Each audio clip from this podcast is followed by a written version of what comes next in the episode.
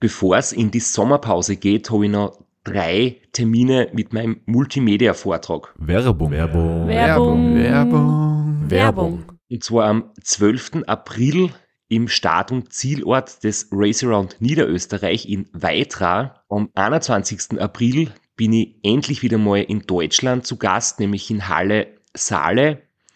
Und nach fünf Jahren Pause bin ich am 25.05. wieder in Kärnten. Und zwar in der Artbox in St. Gertraud bei Franschach. Es gibt ein paar Highlights vom Race Across America, Einblicke in meinen 24-Stunden-Rekord und natürlich ganz viel Anekdoten, teilweise auch sehr lustige, aus meinen beiden Teilnahmen beim Transcontinental Race. Wir haben sicher auch Zeit zum Plaudern, zum ein bisschen Fachsimpeln und gemeinsam einen schönen Abend zu genießen. Ihr findet alle Infos, alle Termine auf meiner Website auf www.christophstrasser.at. Dort gibt's auch die Links und die Möglichkeit, Tickets zu kaufen. Bis bald. Werbung. Werbung. Werbung. Werbung. Werbung Ende. Kurz vor Kansas hat der Straps geglaubt, das Rennen noch fertig zu fahren und vor allem gescheit fertig zu fahren. Im Team war die Stimmung da schon ein bisschen anders. Aber ich glaube, man kann, man kann beruhigt festhalten, dass irgendwie keiner in der Crew einen Fehler gemacht hat oder so irgendwas, oder auch der Straps jetzt nicht übermäßig beschissen gefahren ist, sondern dass heuer wirklich ziemlich viel zusammengekommen ist.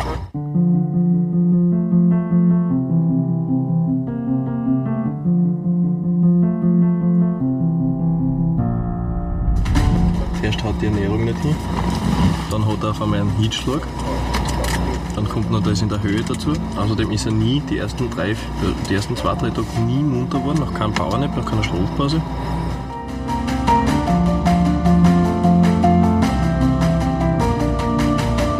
Das war von vorn bis hinten ein beschissenes Rennen. Wir versuchen dir zu sagen, was du zu wissen hast, im Hinblick auf, kannst du noch Radl fahren oder kannst du nicht Radl fahren. Zu dem Zeitpunkt, du hast noch Radl fahren können. Mehr war für die zu dem Zeitpunkt nicht zu wissen. es ist, glaube ich, wirklich ein Riesenunterschied, weil in meinem Kopf ist natürlich auch so, es leichten einmal die Alarmglocken, ich spiele selber, ich bin nicht ich selber, ich bin nicht gesund.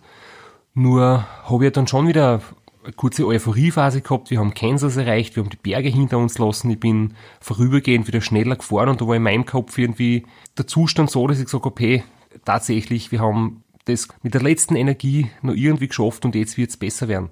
Nur der Zustand des Besserwerdens hat halt leider nicht lange angehalten. Das waren, waren kurze Phasen und dann, es ist weiterhin Hass gewesen tagsüber und rein der Fakt, dass wir die Höhe verlassen haben, dass wieder mehr Sauerstoff in der Luft war, hat halt nicht ausgereicht oder es hätte dann wahrscheinlich ausgereicht, wenn ich eine gesunde Lungen gehabt hätte, aber das war in dem Moment le- leider nicht mehr so.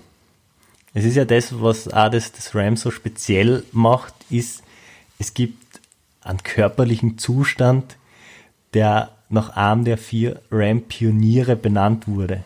Und das zeigt einfach, dass man wirklich unter ärgsten körperlichen Strapazen das Rennen noch beenden kann. Das sogenannte Schörmers Neck. Nach dem Michael Schörmer benannt. Einer der vier, die das allererste Mal, das allererste RAM gefahren sind. Ja, genau, und der hat halt ein, ein Problem entwickelt, das nach ihm benannt worden ist, und zwar ist das das, wenn die Nackenmuskulatur ermüdet und auslässt und dann irgendwann der Moment kommt, wo es wie bei einem ganz kleinen Baby, das noch nicht die Kraft hat, den Kopf aufrecht zu halten, halt dazu führt, dass der Kopf nach unten hängt. Und Radlfahrer, denen das Schicksal erleidet, die haben halt wirklich Probleme, weil erstens ist es gefährlich, man hat kein Sichtfeld mehr, weil man kann nur mehr nach unten schauen und den Kopf nicht mehr heben, um nach vorn zu schauen. Zweitens auch für die Stimmung katastrophal und wie es von den Schmerzen her ist, kann ich nicht sagen, weil ich selbst glücklicherweise nie gehabt habe, aber andere Fahrer berichten natürlich, dass es sich nicht unbedingt gut anfühlt. Ja, und das ist was, wo wir in der letzten Folge drüber gesprochen haben, das ist durchaus noch managebar. Entweder man ist super vorbereitet und hat, so wie du, einen, eine orthopädisch angefertigte Halskrause, mit der man dann hoffentlich, wir haben es zum Glück noch nie braucht, noch Radl fahren kann. Oder ich lade jeden Hörer, jede Hörerin ein, einfach nur Alberto Blanco, Schirmersneck zu googeln und der erste Treffer und da hat seine Crew aus einem Fahrradträger für die Heckklappe von einem Auto und sehr, sehr viel Duct Tape seinen Kopf nach hinten gespannt, so dass er noch Rad fahren kann. Das ist einfach absolut grandios, das zu sehen und sich das dann vorzustellen, dass der noch über 1000 Kilometer so Rad gefahren ist.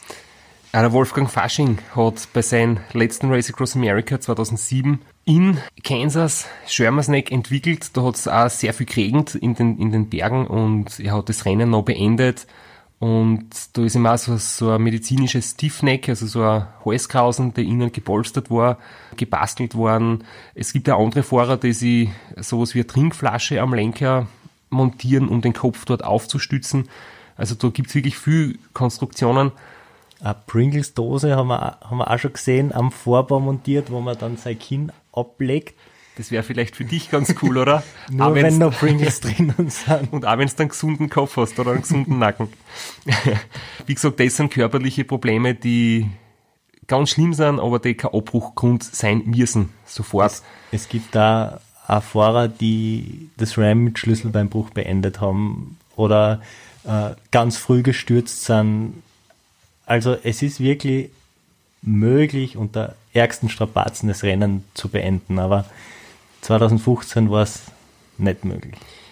Es gibt Faktoren, die kann ich im Kopf ausblenden. Das ist bis zu einem gewissen Grad der Schmerz an sich. Dann gibt's noch Faktoren, die einfach ähm, physikalische oder, oder biologische Rechnungen sind, nämlich zum Beispiel die Kalorienzufuhr und die Energieproduktion. Das heißt, die Muskulatur ist fast wie ein Motor, der ewig lang funktioniert, solange Ernährung und Kalorienzufuhr passen und der Flüssigkeitshaushalt.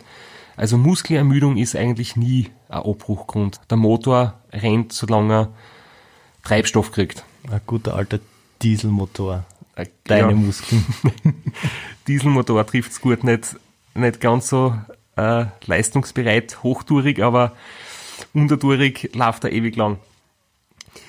Nur gibt's dann eben einfach Dinge, wo man, wo man nicht weiterfahren kann oder wo sie zumindest dann einfach die, die körperlichen Grenzen so verschieben, dass man es bald erreicht hat und dass man sie dann halten muss. Und es ist schwer, das zu akzeptieren, wenn man mit dem Mindset an so Rennen geht.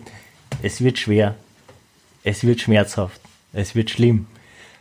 Aber ich fahre das zu Ende. Aber irgendwann zu akzeptieren, jetzt bin ich an einer körperlichen Grenze, die ich nicht überstreiten kann und wo man keine mentale Stärke der Welt drüber hinweg hüpft. als Fahrer will man natürlich auch nicht aufgeben, wenn man weiß, wie viel man investiert hat an Finanzen, an Herzblut, wie viel Herzblut das ganze Betreuerteam investiert. Das sind elf Leute, die sich Urlaub nehmen, die mit mir unterwegs sind, wo jeder sein Bestes gibt und ich will da nicht vorzeitig das Handtuch schmeißen, aber mir hat da nicht schon immer öfter die Erinnerung eingeholt, Race Across America 2009, wir sind in Kansas am Halfway Point in einem Krankenhaus gelegen. Ich habe damals ein Lungenödem gehabt, das in den Rocky Mountains irgendwann angefangen hat. Und irgendwie habe ich dann schon gemerkt, ja, die Symptome und mein körperlicher Zustand und das schlecht Luft kriegen und das viele Ausspucken und das Husten, dass ich einfach mich sehr ähnlich fühle wie damals. Und Gespräche dann, Nachfrage beim Arnold, beim Dr. Schulz, das war damals unser Teamarzt, der natürlich da in so einem Setting oder in so einer Situation eine ganz wichtige Rolle hat. Ähm, Gespräche mit ihm haben mich dann schon, er muss mir natürlich zu einem gewissen Grad erklären, er kann mir nicht sagen, ich bin gesund, er kann mir auch nicht das Ganze sagen, was los ist, aber ich habe dann natürlich selber auch für mich abgewogen, wie lang kann ich und will ich jetzt noch weiterfahren, weil ich merke einfach schon, dass ich nicht mehr ich selber bin. Ja, und es ist ja nicht nur das Gesundheitliche. Also es ist auch das Gesundheitliche, aber du hast das kurz angesprochen, es hängt ja so viel dran. Das, das Finanzielle, auch ein bisschen stolz. Ich gehe als dreifacher Sieger da an den Start, will jetzt den Hattrick, drei Siege in Folge schaffen.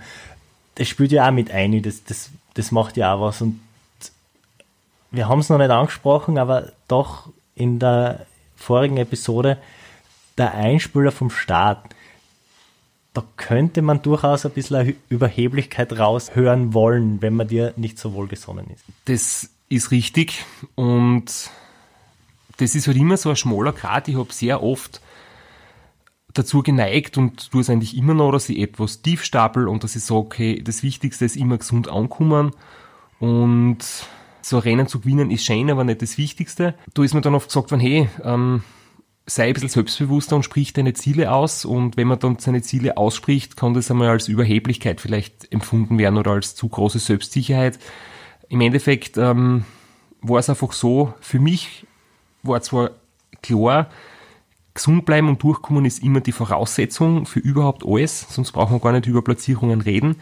Und daher ist das alles Wichtigste, aber ich glaube, in meinem untersten, in meinem innersten Unterbewusstsein habe ich gesund durchkommen irgendwie vorausgesetzt. Und ich habe mich wirklich damit beschäftigt, wie schnell werden wir sein, kann ich noch was optimieren. Ich habe, damit wir das auch nochmal verdeutlichen, ich habe das Rennen bis dorthin 2011 13 und 14 gewonnen, war 13 und 14 Werbung. Werbung. Werbung. Werbung. Werbung.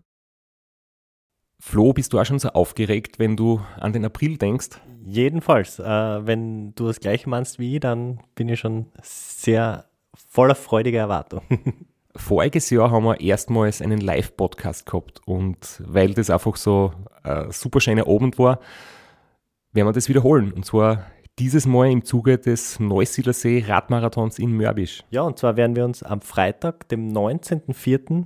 im Strandhaus Mörbisch die Ehre geben und mit einem unglaublichen Überraschungsgast äh, einen Live-Podcast aufnehmen. Also allein schon wegen dem Gast bin ich so nervös. Ich hoffe, dass du nicht dich ins Publikum setzt äh, und zuhören willst, aber ich muss sagen, der, der Gast ist wirklich grandios und ich würde sagen, wir hören einfach einmal, was er zu dem Ganzen sagt. Hallo, Johnny Holland hier. Heute stehe ich natürlich wieder am Start beim Neusiedlersee Radmarathon. Immer ein Highlight des Jahres. Nebenbei bin ich auch live beim Podcast beim Neusiedler Radmarathon. Es wird mich natürlich riesig freuen, wenn ihr live dabei seid und dass wir vielleicht kurz über ein paar Höhepunkte aus meiner Karriere reden können. Sehen wir uns dann? Wer die legendäre Stimme noch nicht erkannt hat, das war Johnny Hogerland, legendärer Fahrradprofi und Pensionsbetreiber in Kärnten. Ja, und noch unter anderem dreimaliger Teilnahme oder Finish bei der Tour de France, jetzt auch im, in der Radmarathon-Szene sehr erfolgreich und sehr umtriebig. Und ja, wir freuen uns sehr, dass wir mit ihm äh, den Abend gestalten können. Und natürlich haben wir auch was zu gewinnen. Und zwar gibt es für zwei Personen jeweils ein Ticket und einen Startplatz für entweder Zeitfahren oder Radmarathon. Zeitfahren ist am Samstag, Radmarathon am Sonntag. Das heißt, es sind zwei Tickets, zwei Startplätze und gewinnen tun die, die folgende Frage richtig beantworten. Wie viele Tage ist Johnny Hogerland bei der Tour de France 2011 im rot-weiß gepunkteten Bergtrikot unterwegs gewesen? Schickt uns eine E-Mail an sitzfleisch.christophstrasser.at. Wir freuen uns auf eure Teilnahme, wir freuen uns auf äh, den Live-Podcast im Strandhaus und vor allem auf unsere Teilnahme, weil wir beide haben auch eine Startnummer und werden Samstag beim Zeitfahren dabei sein. Ja, und werden uns wieder mal mit den Besten der Szene messen. Du wahrscheinlich ein bisschen kompetitiver als ich, aber ich freue mich immer wieder, wenn ich mir aufs Zeitfahrrad setzen kann. Heuer bin ich ohne Scheibe am Start, weil du meine Scheibe ja verkauft hast. Vielleicht können wir noch in der Leihgeschäft einfällen. Werbung. Werbung. Werbung. Werbung. Werbung Ende. erste und bisher einzige, der es unter acht Tagen geschafft hat. Und hätte jetzt sogar mit einem vierten Sieg die Chance gehabt auf drei in Serie. Also das sind jetzt schon mehr so statistische Feinheiten, aber das war wirklich für mich ein großer Motivationsfaktor. Und ich weiß halt schon, dreimal in Serie zu gewinnen, die Chance hast du vielleicht einmal im Leben, weil du musst zwar ziemlich gute Ergebnisse haben, dass du beim dritten Mal theoretisch das erreichen kannst und ich habe halt gedacht, die Chance hast du genau einmal und sicher nie mehr. Das waren einfach alles Gründe und klar überlegen tut man dann sowieso auch nicht in so einem Rennen, weil du denkst einfach an den Moment und du weißt, da fährt jemand vor dir, du bist auf Platz 2, Platz 3 kommt auch schon und dann bist du halt wieder in dem Wettkampfmodus drinnen und die Strategie, Tempo rausnehmen, ganz locker nur dahin fahren, um ja nicht mich zu überanstrengen, jetzt wo ich angeschlagen bin, hat halt nicht wirklich funktioniert, weil ich irgendwie doch wieder vielleicht schneller gefahren bin, als gut war. Aber du hast was Wichtiges angesprochen, was mir 2015 als Rookie als erstes Mal dabei auch so ein bisschen passiert ist, dass davon ausgehen, gesund ins Ziel komme ich sowieso. Äh, das hat irgendwie so, das war in der ganzen Crew so drinnen, das, das war irgendwie vorausgesetzt und umso ärger war der Schlag. Aber man muss sich das einfach immer wieder selbst vor Augen holen, ohne jetzt einfach tief zu stapeln. Aber das Rennen muss man erst einmal beenden. Da sind so viele Faktoren, die man nicht beeinflussen kann. Und selbst die, die man beeinflussen kann, kann man nur zu einem gewissen Grad beeinflussen. Es ist jedes Mal ein Erfolg, das Rennen überhaupt zu finishen. Und man kann nie davon ausgehen, dass es gelingt und vor allem, es wird nicht leichter, weil man es schon ein paar Mal geschafft hat. Es ist jedes Mal wieder gleich schwer und es kann jedes Mal wieder alles gleich passieren. Im Endeffekt waren es dann 36 Stunden, nachdem wir am Kutschara Pass die ganz kritischen Momente gehabt haben, wo ich dann immer noch gefahren bin und gemerkt habe, es war zwischendurch wieder einigermaßen gut vorübergehend und ist dann wieder schlechter geworden. Und da habe ich dann echt für mich gedacht, ähm, wenn es so bleibt und wenn es jetzt sogar in der, in der besseren Luft in Kansas nicht deutlich besser wird und ich mit dem Zustand ins Ziel fahren müsste oder ob ich es überhaupt kann, da habe ich für mich dann echt schon schwer gezweifelt, habe mir irgendwie dann auch die Sinnfrage gestellt und die nächste Schlafpause, das war äh, spät in der Nacht, wo es bald schon Morgengrauen äh, angefangen hat, da habe ich dann wirklich einmal gesagt, wir warten jetzt diese Pause ab, wie wird es da entwickeln und danach gibt es einmal ein Gespräch mit dem Doc. Ich glaube, es ist eine vernünftige Entscheidung. Ja, ich glaube, es ist. Also ich bin überzeugt davon, dass es eine vernünftige Entscheidung ist.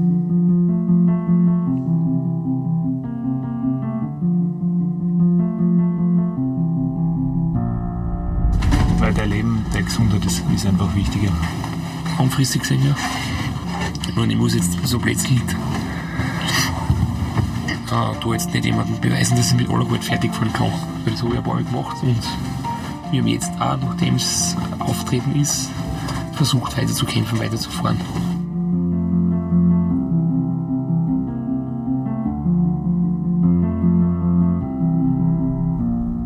Wir haben alles probiert, was Und wir gesagt, aus der wir- Situation machen haben können. Genau, wir haben gesagt, wir fahren, solange es geht und wenn es sich verbessert, können wir ins Ziel fahren. Aber jetzt ist halt der Punkt, wo ich glaube, dass es einfach keinen Sinn macht. Mit Biegen und Brechen ins Ziel zu. Sind wir ins Ziel, ja, zu bringen. Die ganzen Nebenwirkungen in Kauf zu nehmen oder die ganzen langfristigen Sachen. Ja, man hört ja an der Aufnahme, das ist noch 36 Stunden auf niedrigem Meeresniveau und du schnaufst nur immer wie auf 3000 Meter. Die ganzen Untersuchungen haben sie leider da nicht gebessert. Also es wird in jeder Schlafpause ein Blutbild gemacht, es werden, sie, es werden ein paar Werte angeschaut, es wird Sauerstoffsättigung gemessen, die Lunge wird immer abgehurcht.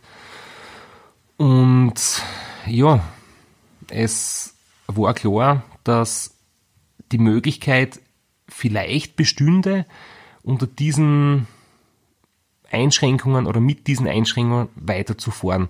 Das heißt aber, ich werde absolut nicht mehr vernünftig fahren können, sondern einfach nur mit ganz langsamen und ganz minimaler Belastung weiterfahren. Es kommen dann noch Berge am Schluss, die Appalachen und die Aussicht, seine Gesundheit aufs Spiel zu setzen, vielleicht seine Lungen für die Zukunft zu schädigen oder zu schwächen oder sein Lungenvolumen in Zukunft verringert zu haben, für ein Platz 7 oder Platz 10 und vielleicht muss man dann zwei Tage später sowieso aufgeben. Da wäre einfach gewusst, hey, es gibt schon Prioritäten im Leben, Gesundheit oder so ein Rennen fertig zu fahren, wo es auch keine Aussicht mehr gibt auf eine gute Platzierung. Ja, und die Sinnfrage haben wir da nicht diskutiert und ich finde es immer schlimm, wenn, wenn andere Fahrer ein Rennen beenden und vielleicht frühzeitig das Handtuch werfen, das wollte ich auf keinen Fall machen, Aber es ist irgendwie auch schlimm, wenn man komplett sinnlos sich ähm, kaputt macht. Und gefällt.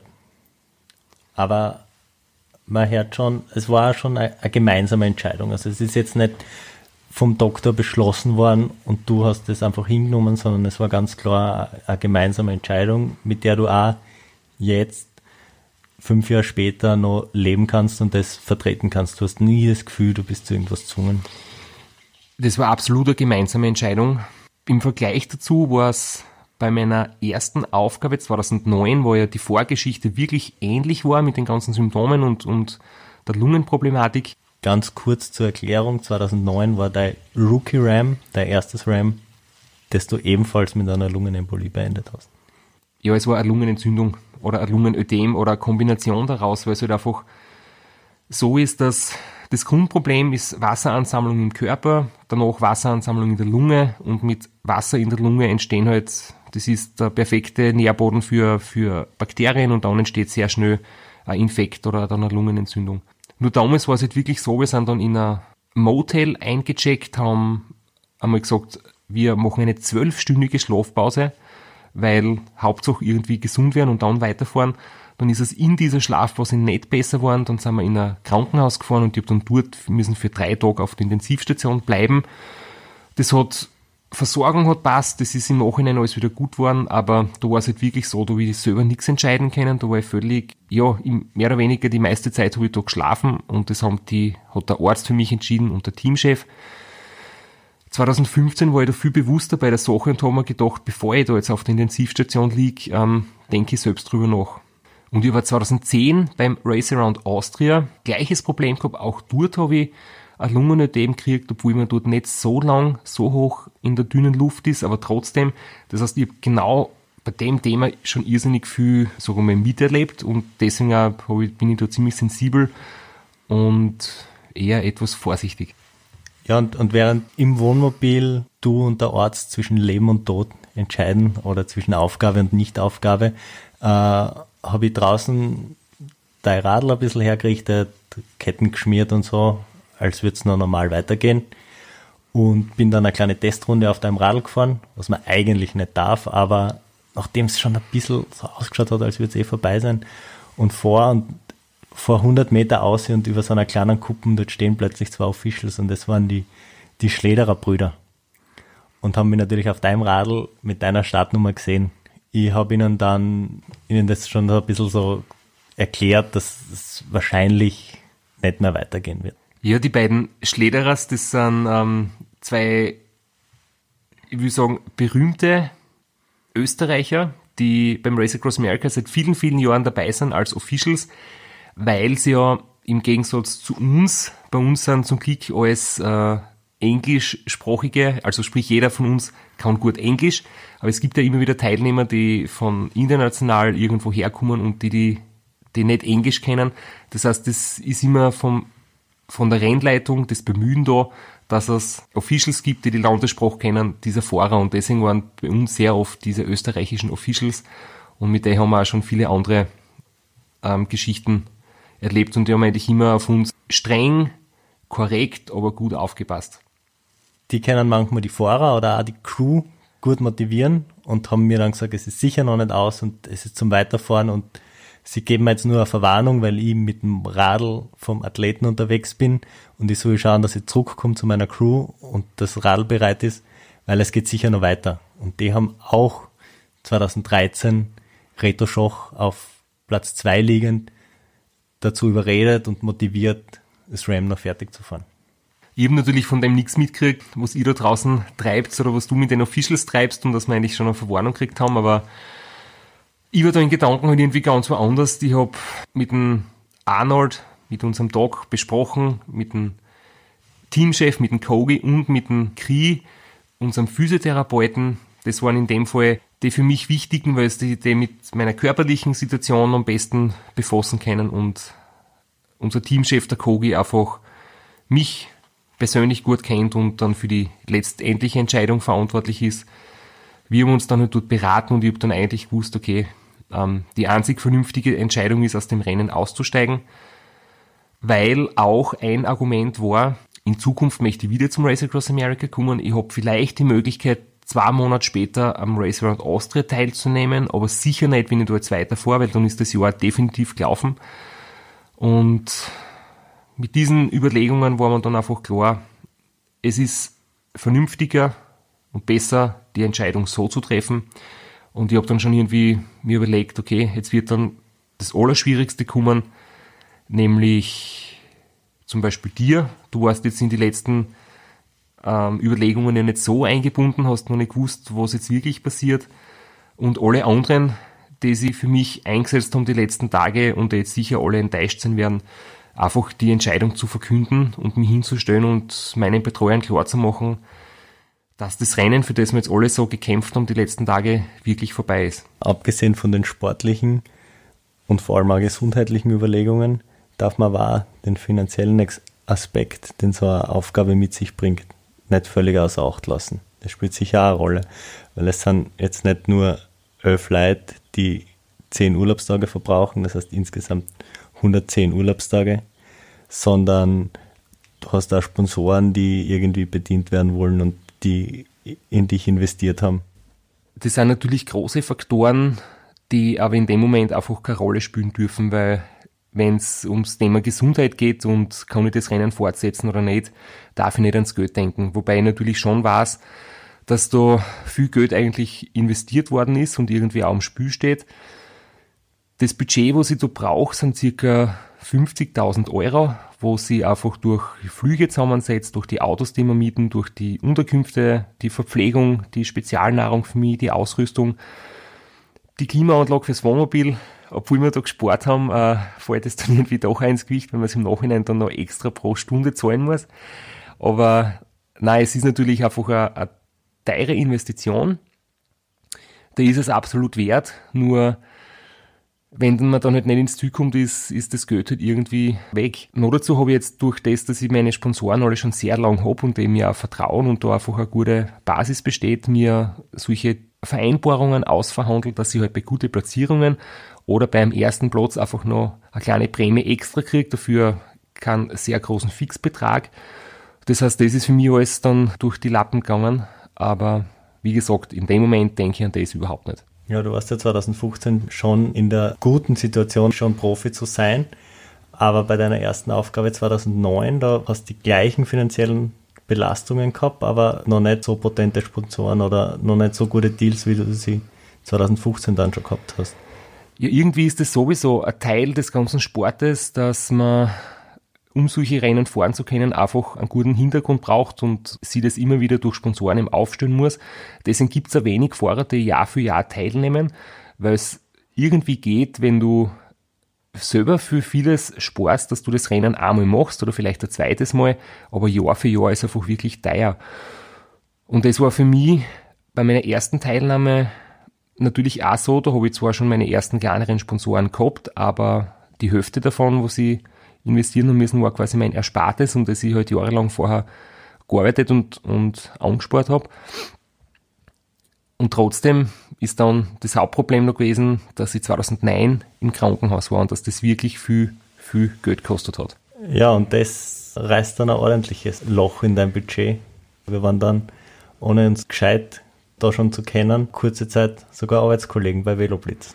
Ja, ich habe dann, stimmt, genau, danach angefangen bei Veloblitz als Radlkurier zu arbeiten, um meine finanziellen Sorgen wieder ein bisschen zu verbessern. Ich habe nämlich 10.000 Dollar als Rechnung zugeschickt gekriegt für die drei Tage in der Intensivstation, in dem Krankenhaus in Kansas, in Pratt. Und da habe ich mir überlegt haben, ja, irgendwie, ich kann mir das nicht leisten und was mache ich jetzt? Und was soll eigentlich passieren, wenn ich es einfach nicht zahle?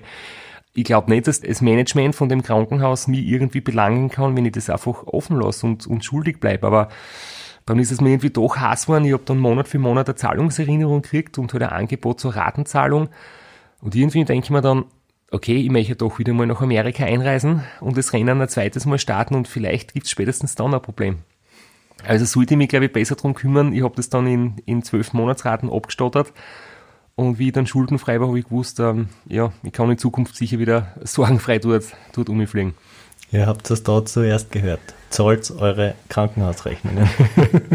Aber glücklicherweise habe ich es dann in den nächsten Jahren einfach geschafft, dass ich gute Sponsoren habe, dass die mit meinen ähm, Dingen, die ich mache, zufrieden sind, dass die sich gut präsentiert fühlen, dass ich einfach mit ihren Sachen, ihre Produkte, mit ihren Radeln, mit, ihr, mit den Radtrikots und so weiter einfach zufrieden bin. Und jetzt habe ich mir wirklich den, das so aufgebaut, dass ich vom Sport leben kann. Aber wenn vom Sponsorengeld nicht viel überbleibt, sondern eher durch die Vorträge, die es dann im Nachhinein gibt, habe ich jetzt einfach die Situation geschafft, dass ich eigentlich Jahr für Jahr teilnehmen kann. Aber was ich mich frage, als, als Hobbysportler, wenn das wirklich dein Traum ist, du möchtest einmal in deinem Leben das, das Rennen nur finishen, kann man da ein bisschen drehen und kann man da das ein bisschen drucken, den Preis, oder ist das, das einfach, was es braucht, um das Rennen gescheit zu fahren? Das ist sicher nur ein Richtwert, wenn man es quasi mit richtig guten, guter Ausrüstung und großer Crew fährt. Man könnte auch statt drei Betreuerautos, wie wir sie haben, nur mit zwei fahren, dann braucht man drei Personen weniger oder vier Personen. Man braucht nicht unbedingt ein Medienteam dabei, dann hat man im Nachhinein keine guten Fotos und keine Aufnahmen, die man im Podcast einspielen kann. Aber rein fürs Rennen kommt man sicher mit einem halben Budget aus und ich glaube mit 25.000 Euro kann man, also wenn du dann mit der hohen Tausender oder mit der Tausender Startnummer äh, teilnehmen wirst, kommst wahrscheinlich mit einem halben Budget aus, vorausgesetzt bis dorthin wird nicht alles ähm, durch die Inflation ein bisschen teurer. Ist immer noch viel Geld für mich, aber ich werde da Patreon machen, damit die Leute mich unterstützen können, wenn die das wirklich sehen wollen. Aber zu den Sponsoren möchte ich auch nochmal sagen, ich habe mir damals natürlich 2015 beim Rennen, wie es dann eben schon um, um die Aufgabe gegangen ist, natürlich kurz überlegt, ähm, könnte das ein Problem sein und ich habe aber im Nachhinein dann die Erfahrung gemacht, dass das für alle absolut okay war, dass das vollkommen logisch ist, dass es nicht immer gut laufen kann und dass man da niemand böse ist und dass ich mir in dem Moment, wo ich an das gedacht habe, total zu Unrecht Sorgen gemacht habe. Zeigt aber einfach nur, wie viel da dranhängt. Also, dass auch so eine wichtige gesundheitliche Entscheidung auch von vielen anderen Faktoren abhängt. Das sieht man einfach, wie ganzheitlich das Rennen einfach gedacht werden muss hin und wieder sagen dann Leute zu mir, du hast im Prinzip einfach, du bist Profi oder hast du das professionell so aufgebaut, du kannst vom Radlfahren leben und es ist total lässig, weil du brauchst ja außer dem Trainieren um nichts kümmern. Nur ist es halt in so einer Situation so, wenn dann du dann einen, einen Misserfolg hast, machst du natürlich, du hängst so viel dran, du ist im Prinzip dein restliches Jahr, vielleicht dein, deine berufliche Zukunft, wenn du Vorträge und Seminare machst, da hängt irgendwie dran. Und wenn du das aber als Hobbyfahrer machst, einen normalen Beruf hast, dein Leben unabhängig ist von deinem Erfolg bei so einem Radrennen, dann ist nach einer Aufgabe, geht dein Leben eigentlich ganz normal weiter. Du hast halt in deinem Hobbybereich etwas nicht geschafft. Das ist jetzt aber nicht weiter schlimm, außer vielleicht für dich persönlich, für dein Ego, aber dein weiteres Leben wird sich dadurch nicht ändern. Wenn jetzt irgendwie alles dran hängt, so wie das bei mir jetzt dann ist, fällt sowas halt viel mehr ins Gewicht und wenn es einmal nicht gut läuft, ist es halt dafür umso bitterer. Du meinst also, deine Kunden würden nicht so viel zahlen für einen Vortrag von jemandem, der das RAM bis zur Hälfte gefahren ist. Es kommt darauf an, wenn das immer wieder passiert, wird es sicher auswirken. Wenn es äh, ein Rückschlag ist und man hoffentlich daraus lernt, dann ist es, glaube ich, umso menschlicher, dass man nicht immer alles schaffen kann, sondern dass man einfach auch verletzlich ist und dass jeder Mensch einmal starke und schwache Phasen hat. Und das alles war mitbedacht, dann in dem Moment, wo du dann auf dem Parkplatz vor dem Hundezwinger uns allen deine Entscheidung verkündet hast. Ist jetzt sehr hart von mir, dass ich das so sagen muss, weil ich einfach merke, jeder wird gerne weiterfahren, jeder ist einfach da, damit wir das gemeinsam ins Ziel bringen. Aber im Endeffekt muss ich dann zu mir selber sagen können, in ein paar Jahren, äh, ob das einen Sinn gehabt hat oder nicht.